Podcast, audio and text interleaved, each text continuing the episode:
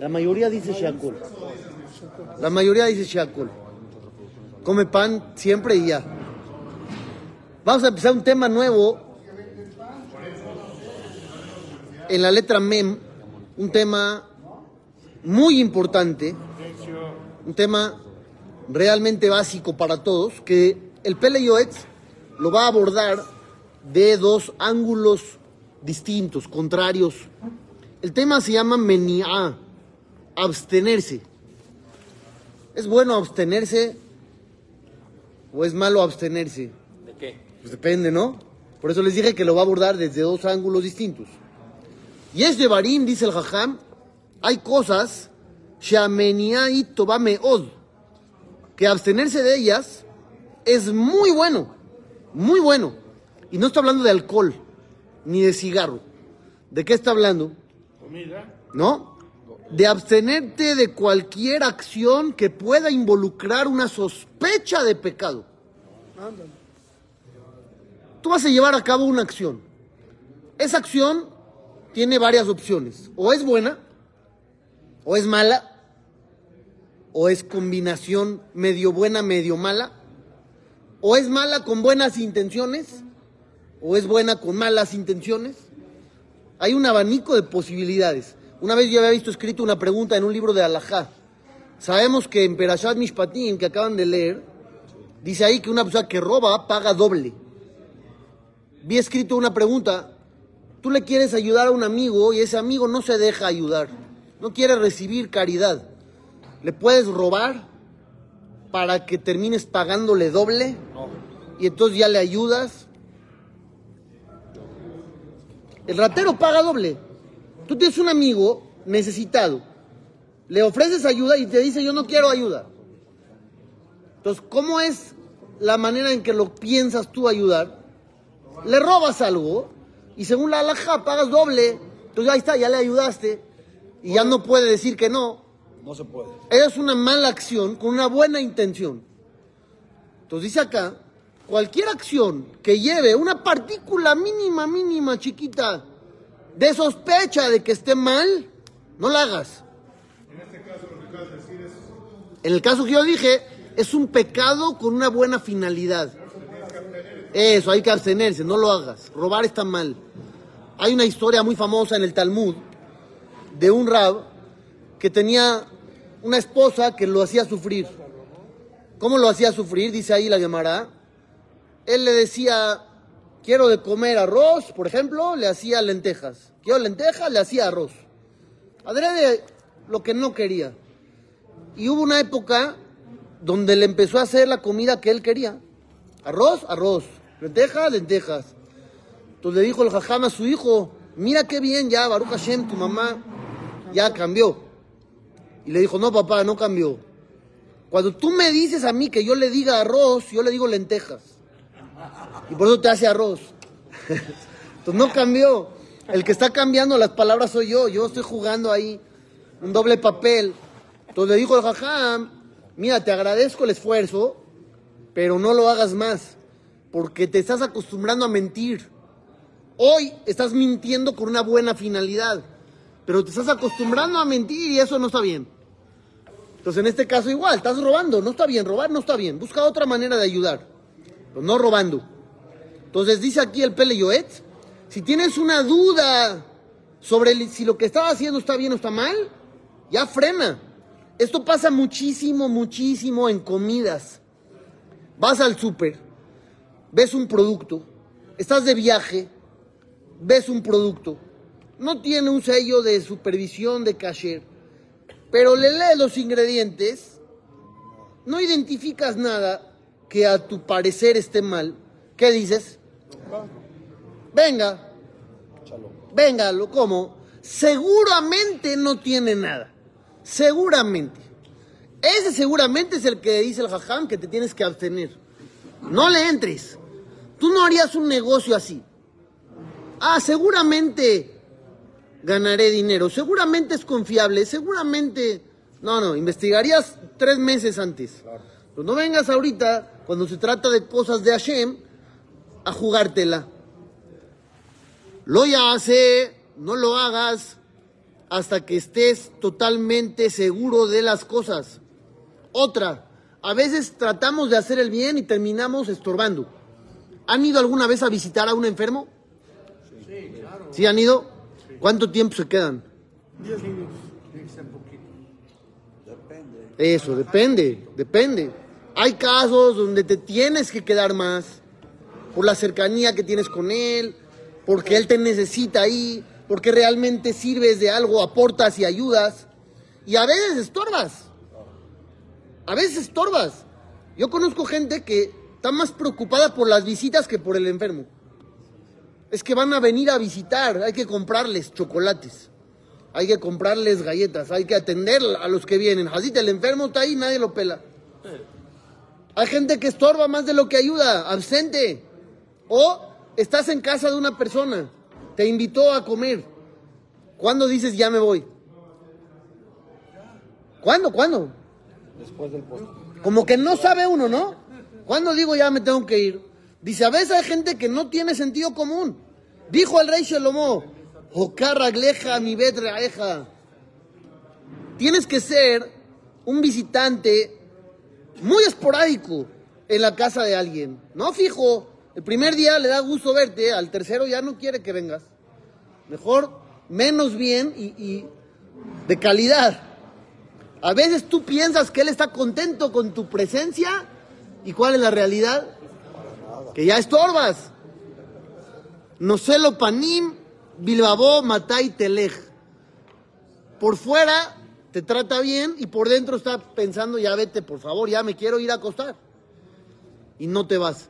Una persona que venía de Argentina, hace muchos años me había contado, que apenas llegó a México, no estaba bien habituado a la cultura, se subió al elevador con un vecino, paró el elevador en la casa del vecino y el vecino le dijo a él, fándala a la casa. Se metió. Y se metió. Le dijo, pasa a la casa, pues paso a la casa. Pasó a la casa nueve y pico de la noche, todo apagado, la esposa dormida, los niños acostados, no hay cena, no hay... Entonces le, dio pena, le dijo, perdón, no, no es que era una invitación formal, es que así decimos nosotros. Así decimos, decimos pásale cuando no queremos que pases. No sé quién está más loco, ¿no? si nosotros, pero bueno. Entonces no, no, no te querían ahí, nada más te lo dijeron por puro compromiso y cordialidad. La verdad no sé. Él, él no había visto eso nunca. Cuando llegó y le dijeron pasa, dijo paso, soy nuevo, me quiere conocer, se quiere hacer amigo mío, ¿por qué no? Voy y entro, pero no lo querían ahí, no lo querían invitar. Dice, lo mismo pasa también con los jajamín que dan de Rashot. Te invitan a dar una plática. La gente quiere que hables sí o no. Sí. Sí, no. Poquito. Eso. Un viernes en la noche. Un viernes en la noche. ¿La gente te quiere escuchar o no te quiere escuchar? para dormir esa. Sí, poquito. Exacto. Sí te quiere escuchar. Pero poquito.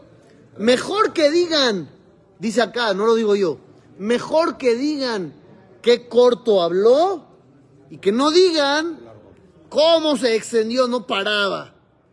Es mejor, cortito, bonito, bien y así la gente disfruta. O, dice otra posibilidad, la gente quiere que hables de Torah. Sí, pero no de cualquier tema.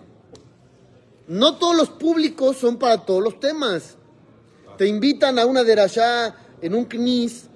No empieces a hablar de alajot de Shabbat, de leyes de Korbanot. ¿De qué tienes que hablar?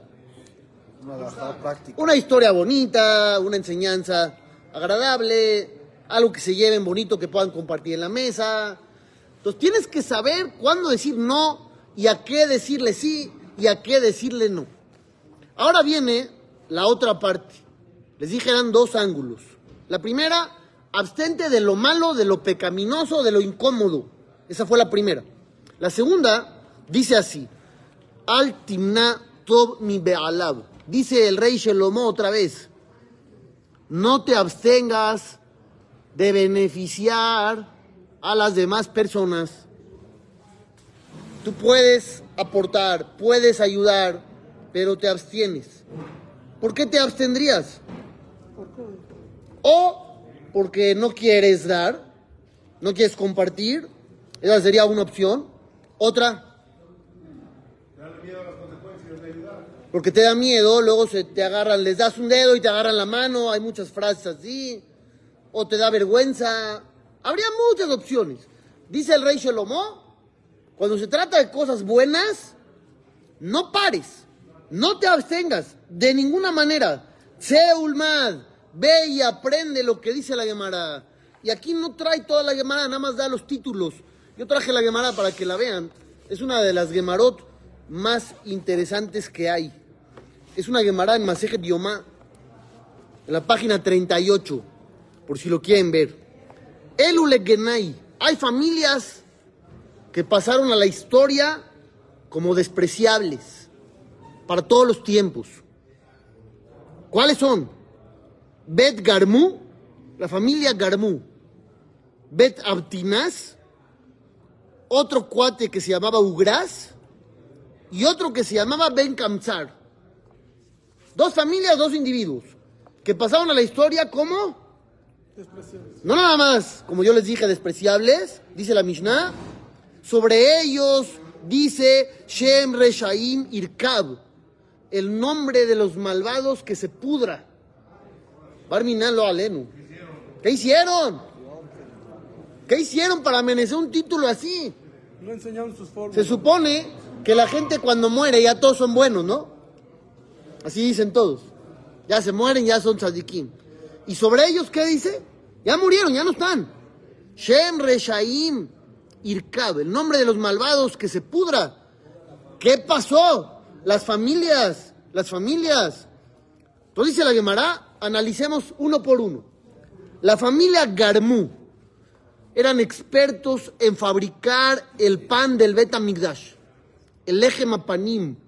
No era una pita de pan árabe, era un molde especial que si no lo sabías hornear bien, lo sacabas del molde y se rompía. Es un arte hacer un pastel, también sacarlo del molde. Entonces aquí si no le sabías bien, se te quebraba todo. Pero vean la historia. Han escuchado esto, pero quiero los detalles que no han escuchado. Esa familia no quería enseñar el secreto. Nada más ellos saben cómo hacer el pan perfectamente bien.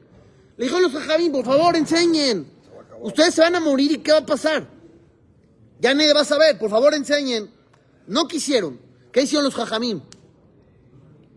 ¿No? Dijeron que no, no le compraran. Los quitaron, los corrieron, despedidos, ya no trabajan más en el Betamigdash. Los, los despidieron, despedidos. Y entonces ahora, ¿quién hace el pan?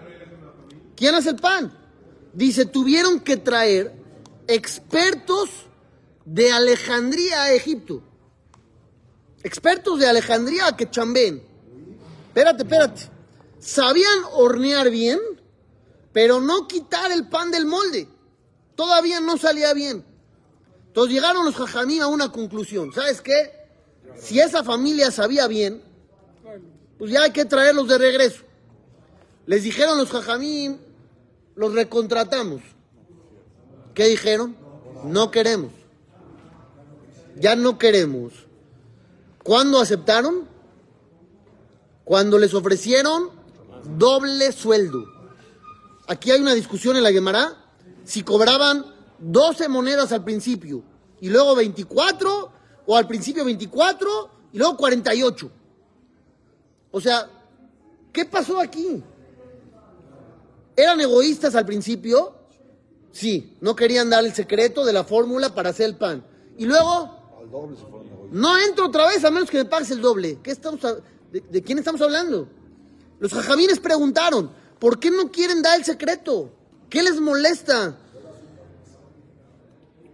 Pero no te van a correr. Vas a trabajar ahí vitalicio. ¿Qué te molesta que alguien más sepa cuando va alguien, él falte, que alguien sepa? Entonces ellos dijeron, ¿sabes por qué no queremos dar el secreto?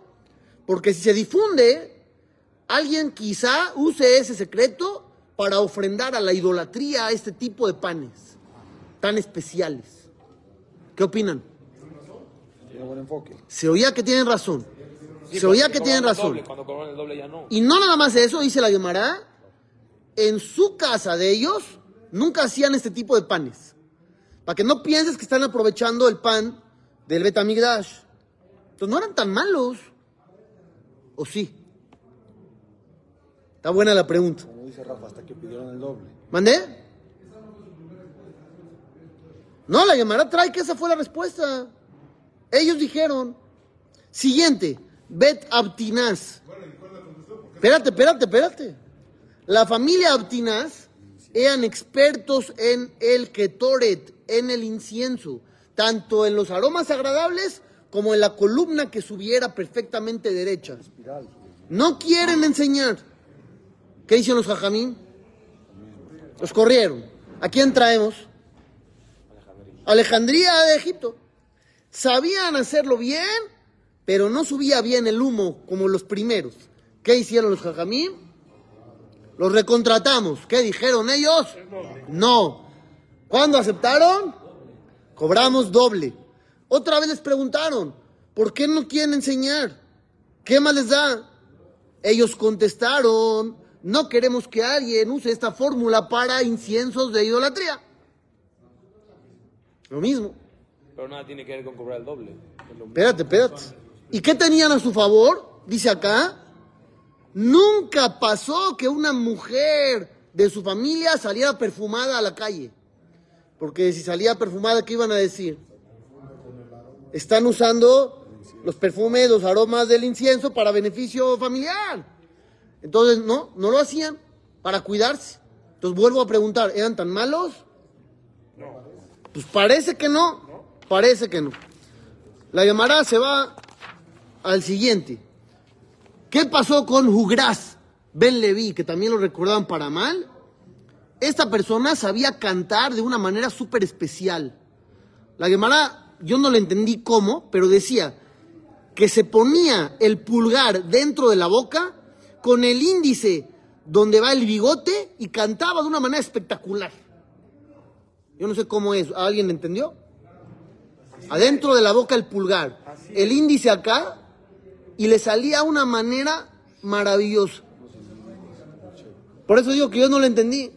Pero así dice acá, que cantaba espectacular. Y no quiso enseñar.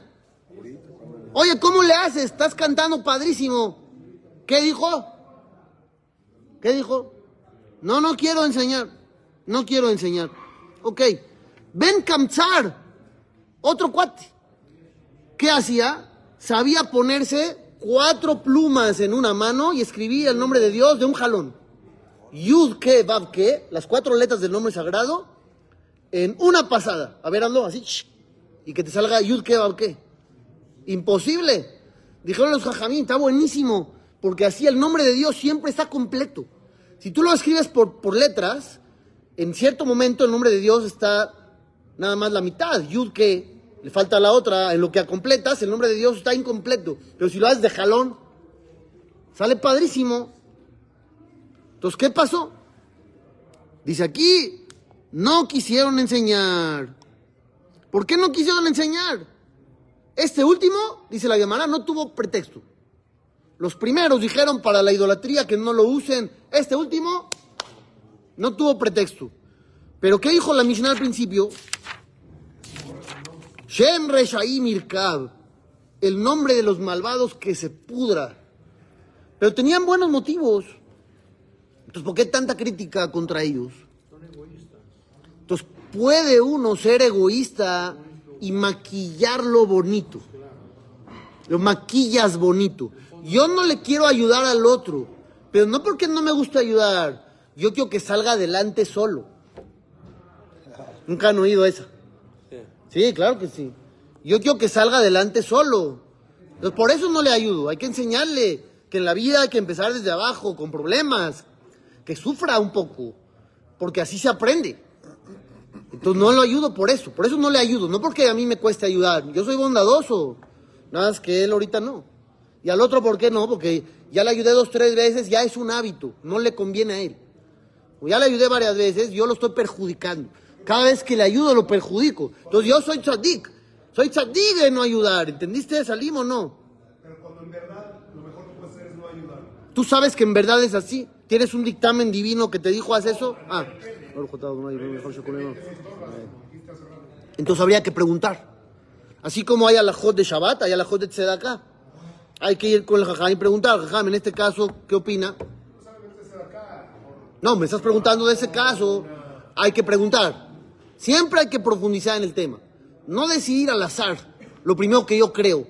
La misma Torah dice, patoach tiftach ya déjalo. Abrir, abrirás tu mano. Afilo mea peamim, aunque sean 100 veces. No dice ya, le creaste el hábito. Hay que analizar bien. Podrá ser verdad, podrá ser mentira. Puede ser que está uno disfrazando su maldad. Ellos aparentemente lo hacían por buenos. Que no se filtre a la idolatría. Pero la pregunta fue buenísima. ¿Y por qué aceptaste regresar nada más cobrando el doble? Si eras tan bueno y tu intención era pura, ¿por qué no regresaste a la primera? Querías cobrar el doble, aprovechaste, entonces no eras tan bueno como parecía ser. Uno disfraza su maldad, la maquilla para no sentirse tan malo, porque si te sientes malo tienes que cambiar. Pero si me siento bueno ya no tengo que cambiar y estoy bien y me sigo derecho. ¿Entendieron cómo va? Entonces llega el Pele y dice, cuando tú tengas algo bueno que aportar a la sociedad, no te abstengas de ello. Otra, diferente, ya acabó la llamada. Kol shefshar lo le bakesh, rahamim al no me bakesh. Dice la llamada en Berajot. Todo aquel que puede pedir, rezar por el otro y no lo hace. ¿Por qué no lo haces? ¿Por qué no lo haces? ¿Qué te molesta? ¿Qué perdiste? Ahí ni siquiera es dinero. No te cuesta nada. Te enteraste que alguien tiene un problema. Reza por él, pide por él. Lo primero que hacemos en vez de pedir por él es pasar el chisme. Ah, supiste, fulano, supiste lo que hizo, supiste. Ya rezaste por él. El que no reza ni crajote. Es un pecador. Así dice la Gemara. ¡Pecador! ¿Qué pecado dice Hazid?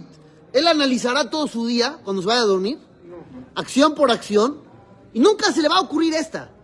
Va a decir, me paré temprano, me puse tefilín, recé, shema, trabajé, dice de acá, estudié Torah, me fui a mi casa, dije el shema, y me dormí, soy el Jafetz Jaim. Pero no se le va a ocurrir esta. ¿Podías haber rezado por alguien, sí o no? Sí, ¿lo hiciste? No, pecador. Ya está, ya entró en la lista de pecados. ¿Quién se le ocurriría eso? A nadie. Pero lo puedes hacer. Si lo puedes hacer, estás obligado a hacerlo, dice el Pele Yoetz. Bekoach Igbar Isha Litzuro, hay que vencer el instinto del mal. Deja de maquillar las cosas. Hay cosas malas, cámbialas. Shebekojola Soto, Dolao, Ketanaya hace. Todo lo que puedas hacer, ya sea grande o chico, hazlo. Hazlo. A veces no hacemos a menos que sean proyectos muy importantes. Pero lo chiquito, lo que pasa desapercibido, ahí no. Beashem, Loimna Tov, Izkele, Rob Tov. Aquel que siempre hace el bien y aporta y hace y no frena y no se abstiene, Dios siempre le dará una buena recompensa. Baolam de Ubaolam Shekulotov. Recompensa buena tanto acá en este planeta como allá. Ahí no te abstengas, ahí no pares.